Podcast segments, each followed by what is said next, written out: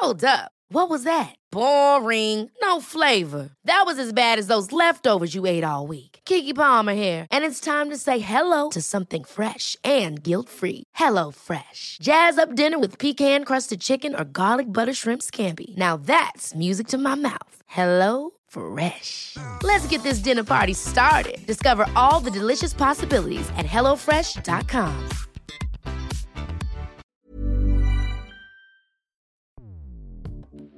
Escuchas. Escuchas. Escuchas un podcast de Dixo. Escuchas Bien Comer con Fernanda Alvarado.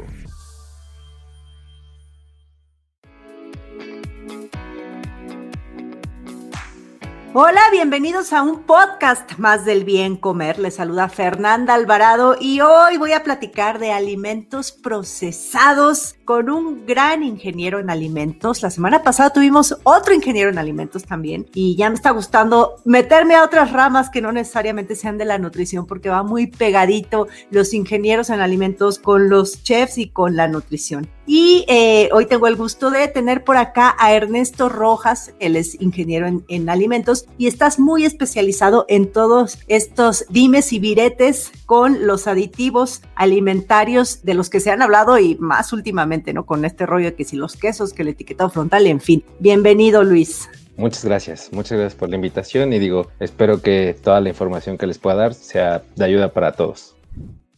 Un dato, un dato. México es el principal consumidor de alimentos ultraprocesados en América Latina y el cuarto a nivel mundial.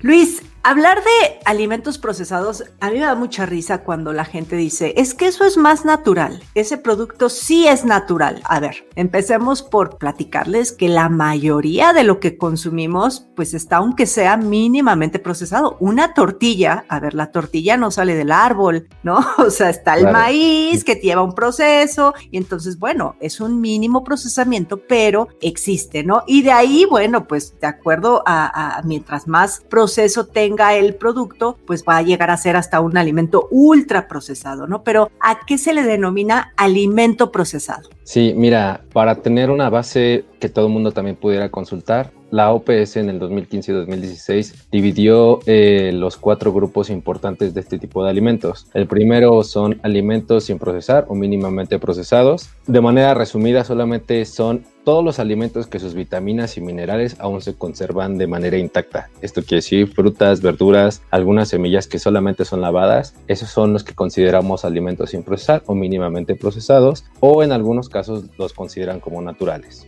Eh, después nos vamos a otro grupo, que es el segundo, que son ingredientes culinarios procesados. La OPS nos menciona que son ingredientes culinarios con sustancias extraídas de los componentes alimentos como base. En este Ajá. caso, pues son las grasas de aceites, eh, los harinas, las almidones y azúcares, o bien todos los productos o ingredientes que pueden ser obtenidos de manera natural, como la sal, que en este caso pueden ser enriquecidos, como la sal yodada, que este puede ser eh, de ayuda para el desarrollo cerebral de algunos niños, ¿sí? o del feto, en el caso de las mujeres embarazadas. Otro ejemplo de, de este tipo de productos que son las harinas, que pueden ser adicionadas con minerales, que tiene dos funcionalidades. Una eh, como tal técnica que es para el desarrollo de la masa de algunos productos que son horneados y bien pues para el aporte eh, de los minerales que tiene que ser del aporte diario hacia el consumidor. Los alimentos procesados, aquí es donde ya empieza lo, lo divertido, la OPS lo determina como que conservan la identidad básica y la mayoría de los componentes del alimento original, pero los métodos de procesamiento usado hacen que sean desbalanceados nutricionalmente debido a la adición de aceite, azúcar o sal. De manera global esto es como lo que lo enfoca la, la OPS.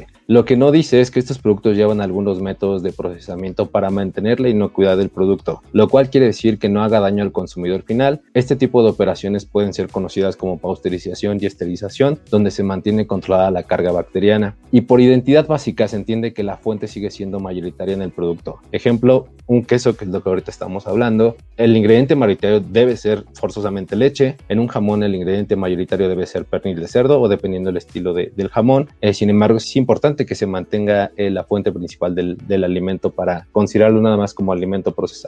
Y ahora sí, lo, los bonitos, que son los productos ultraprocesados, La OPS nos dice que son elaborados principalmente con ingredientes industriales que normalmente contienen poco o ningún alimento entero. Los productos ultraprocesados se formulan en su mayor parte a partir de ingredientes industriales y contienen poco o ningún alimento natural. En este grupo se engloban de manera general todos los productos que se conocen como ready to eat. Un ejemplo son las bebidas carbonatadas o no carbonatadas que contienen un alto contenido de azúcar, algunos productos también instantáneos como las sopas que llevan una cantidad importante de sal y adicional están todos los productos que ya están listos para comer con alto contenido en grasa que normalmente son los que llamamos fast food. Otra clasificación adicional que en lo personal a mí me gusta colocar es que llevan más de 5 ingredientes funcionales. Como ingenieros en alimentos, normalmente le damos funcionalidad a algunos ingredientes o aditivos que les llamamos estabilizantes, espesantes, emulsionantes, disolventes, aglutinantes, aumentadores de volumen, edulcorantes, resaltadores sensoriales, sabores y colores. Eh, y bueno, por ahorita son los que normalmente puedo recordar. ¿Y esos están en los ultraprocesados nada más? Sí. ¿Y, y en los procesados no? En algunos, pero ah. hay en menor cantidad, ¿no? Puede ser que nada más lleve tres, que normalmente es el conservador, un texturizante y el edulcorante, que a veces es intrínseco al proceso del producto. Y este cuarto, o sea, a ver, en estos ultraprocesados, como para que entienda la gente, estarían las maruchan, las sí, los chocorroles, los gansitos, toda esta comida que es lista, ¿no? Como bien dijiste, para consumir. Y en los anteriores, en los procesados, por ejemplo, estaría quizá una lata de atún, ¿no? Correcto. Una lata de sardinas, este, no sé, las almas, este, estas tostadas deshidratadas. El vino y la cerveza estarían ahí, ¿no? Eh, um, ¿En procesados?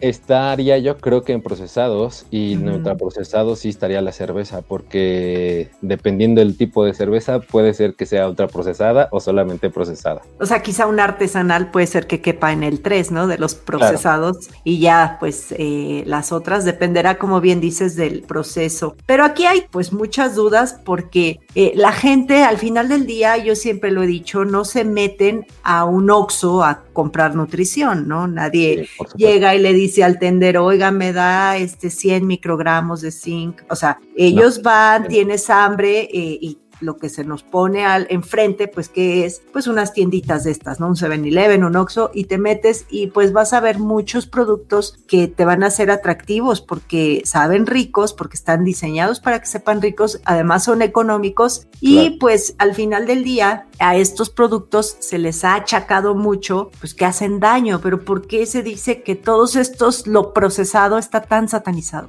Sí, mira, dentro del expertise que te puedo decir de esta parte de ingeniería o de algunos químicos en alimentos, colegas con los que he platicado, hemos enfocado que los productos pueden ser clasificados malos por tres aspectos. Uno, por diseño, que es cuando el producto realmente o por textura está todo mal o realmente no tiene sentido de, tener ese tipo de productos. Por sabor, que cuando tú tienes una expectativa de un sabor manzana, no sabe para nada manzana. Y el último y también muy importante son malos por el aporte nutricional. ¿No? En este caso es donde más están satanizados este tipo de productos y todo esto yo creo que es por la percepción en la que estamos nosotros expuestos de manera prolongada a este tipo de productos ultraprocesados donde una persona puede ingerir de repente 500 calorías en un día sin darse cuenta, pero a la vez asumiendo que es una botana al día y que no, no hace daño, ¿no? Entonces yo creo que eso es donde normalmente al estar expuestos pues nos expone a tener que consumir una ingesta de caloría más alta a lo que debe de ser y por lo cual algunos hemos considerado que son malos en aporte nutricional. Otra de las razones por las cuales son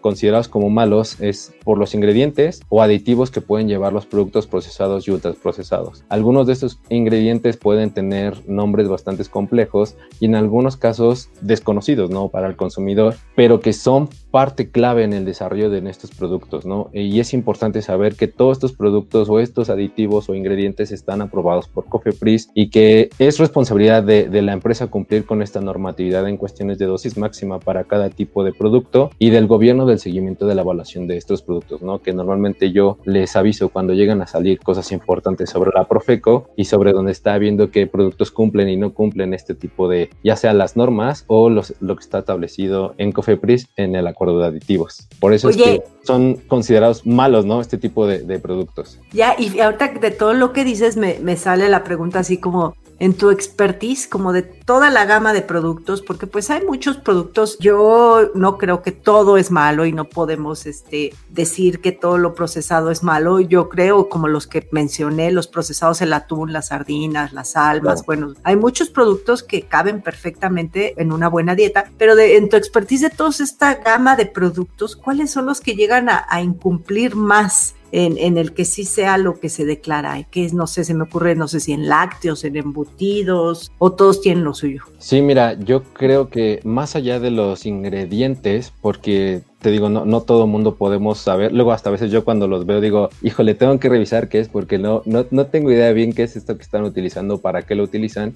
Veo las últimas leyendas que dicen al final de los ingredientes. Un ejemplo es, este producto se elabora en equipos donde ha utilizado huevo y leche o luego dicen dentro del proceso de fabricación se encuentran algunos alérgenos. Yo creo que eso es donde más hay que tener cuidado porque esto quiere decir, en una opinión muy personal, que el proceso no está del todo estandarizado y por lo cual hay una manera de que puedan ir trazas o se puedan mezclar con otro tipo de ingredientes y que personalmente yo evito porque son productos que si en algún momento te llegan a hacer daño, pues no vas a saber ni qué fue, ¿no? Porque pues eso es lo, lo importante de esos productos que no están tan bien estandarizados que dentro del proceso hay una posibilidad de que se pueda contaminar. Entonces yo creo que es donde más yo me daría cuenta de que mejor no lo compro. Ya, fíjate que yo creo que muchas veces ponen eso porque eso se lo he visto a, a grandes monstruos de, los alimentos que yo quiero pensar que llevan buenos procesos, ¿no? Pero yo creo que lo ponen como para como protegerse en el caso de que algún celíaco, por ejemplo, consuma uno de sus productos y que sin querer se haya ido una traza de, de, ahí de gluten y pues entonces se enferme y, para no demandar, pues bueno, ponen quizá esa, esa parte, pero sí, bueno, y, y todos estos nombres extraños que de repente en los ingredientes hay, yo creo que muchos, a ver, hay, aquí hay de dos. Sí, habrá muchos que sí han de ser el demonio, que yo desconozco, no sé, no conozco todos los ingredientes que un ultraprocesado tiene a veces, pero muchos otros que sí conozco son vitaminas. Entonces te ponen, por ejemplo, ácido ascórbico. Y como no dice vitamina C, ¿no? Entonces tú dices, ¿qué es eso? Suena muy raro. No, no lo quiero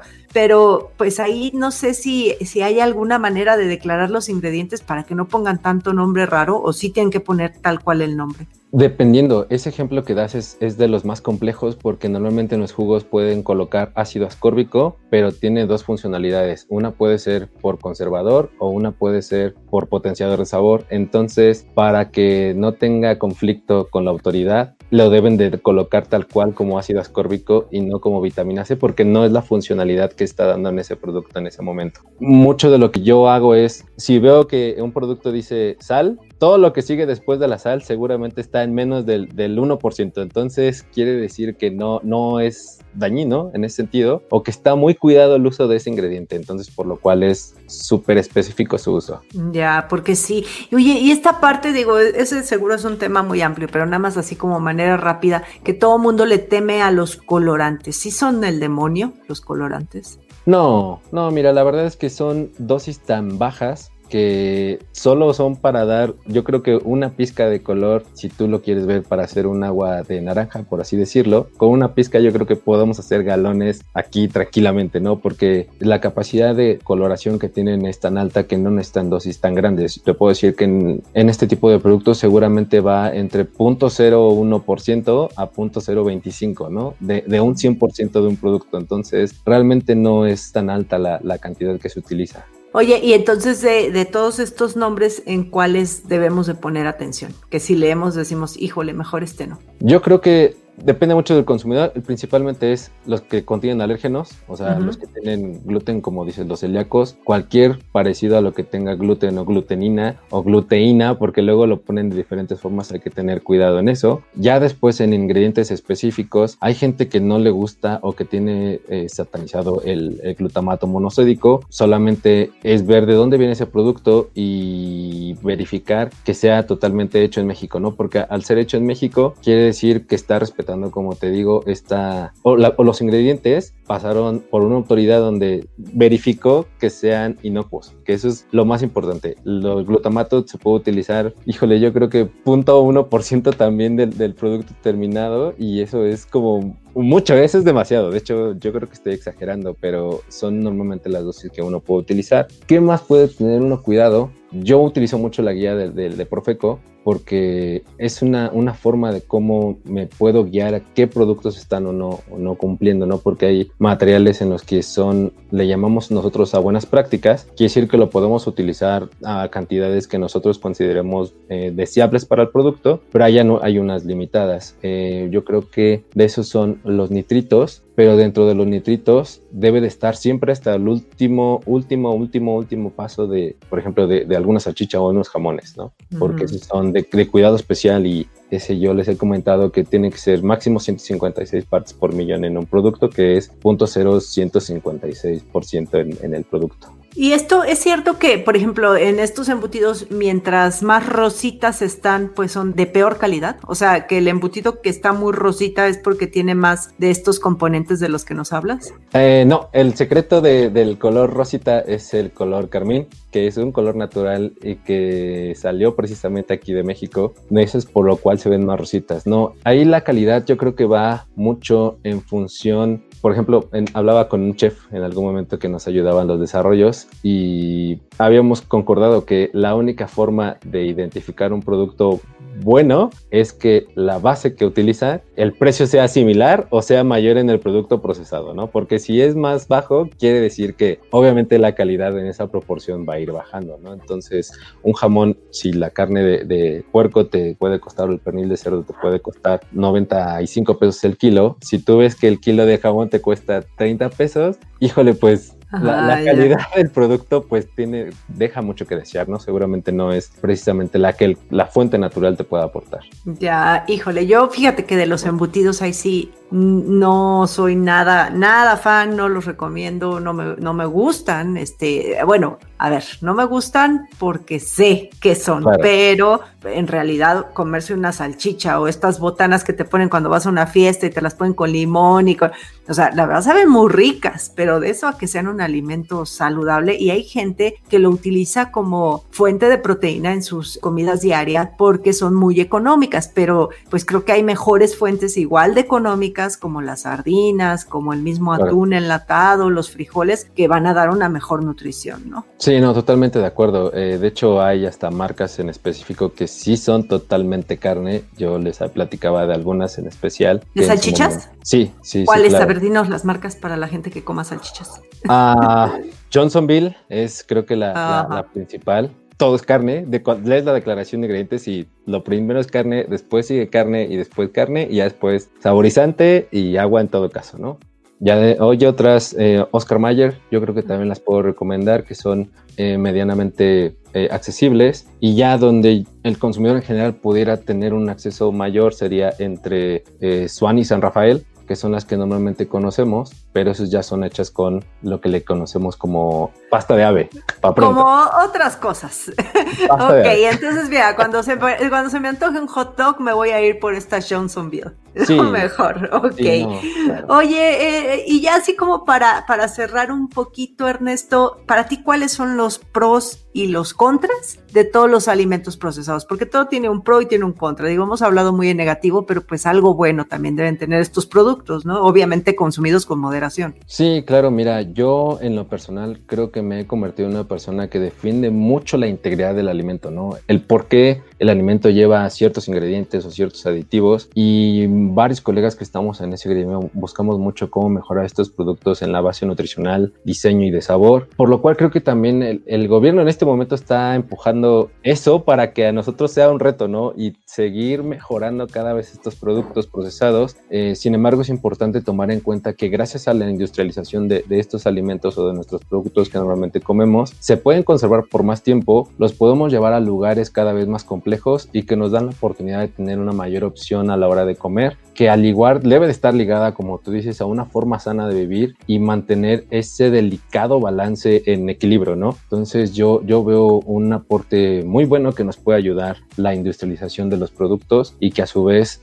para todos también en esta época de pandemia, yo creo que todos lo vivieron cuando todo el mundo de repente agarró todo el atún que había o todas las sardinas y hasta la fecha yo todavía tengo ahí ya nada más como dos latitas, ¿no? Pero para emergencias o cuestiones de este tipo nos ayudan mucho la, la, industrialización de, de los alimentos. Sí, yo coincido contigo. Digo, evidentemente yo no recomiendo de consumo diario un ultraprocesado para nada.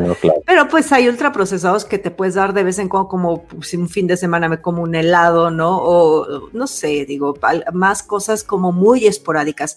Aquí, eh, pues quizá de mi parte el cierre sería el invitar a la gente a que disminuya su consumo, como lo dijo el dato, o sea, somos, estamos en niveles alarmantes, o sea, somos el primer consumidor de ultraprocesados en América Latina y el cuarto a nivel mundial. Y de ahí, pues que nada es casualidad nuestra prevalencia de sobrepeso, obesidad, diabetes. Entonces, eso sí, de vez en cuando los sellos de, este nuevo etiquetado pues funcionarán eh, en algo para hacer mejores elecciones. Y pues también por otro lado, no temerles, ¿no? Y no satanizarlos. Y pues al final del día, eh, ustedes van a tener mucha chamba ahorita, todos los ingenieros en alimentos, porque están reformulando. Y eso está padrísimo, porque ya he visto que hay cereales que ya les bajaron el sodio y están haciendo reformulación formulaciones muy, muy, muy, pues benéficas para el consumidor final, ¿no? Y que ese es tu trabajo. Sí, correcto. Ese es nuestro verdadero reto y la verdad es que para mí es súper divertido cómo ir mejorando, evolucionando y cuando lo logras y ya ves que la gente lo, lo consume, lo empieza a recomendar, dices ya, hice mi aporte del día o de la semana. Escuchas. Escuchas. Bien comer con Fernanda Alvarado. Ernesto, estuvo muy interesante todo lo que nos platicaste, porque pues de repente nada más hablamos de esta parte nutrimental que sí es muy importante, pero pues eh, conocer un poquito más los cables está interesante. ¿Dónde te pueden encontrar? Eh, bueno, en Twitter estoy como arroba Ernesting y bueno, mi correo personal es lerc.dualiment.gmail para cualquier duda, aclaración o duda sobre ingredientes específicos, con mucho gusto les puedo ayudar. Pues muchas gracias por haber venido y ya saben que a mí me encuentran en Instagram y en YouTube como arroba bien comer. Y bueno, si no anotaron bien el, mail de, Ernesto es lerc.dualiment.gmail.com. Gracias, adiós. No, así, pero hasta luego, bye.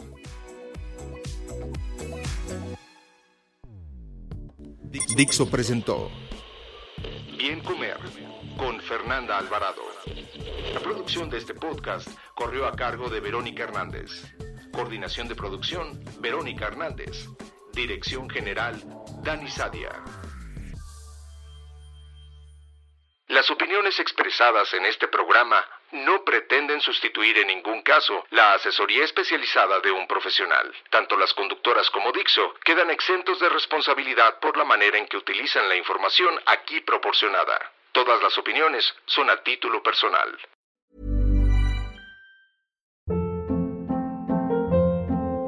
Hold up. What was that? Boring. No flavor. That was as bad as those leftovers you ate all week. Kiki Palmer here, and it's time to say hello to something fresh and guilt-free. Hello Fresh. Jazz up dinner with pecan-crusted chicken or garlic butter shrimp scampi. Now that's music to my mouth. Hello Fresh. Let's get this dinner party started. Discover all the delicious possibilities at hellofresh.com.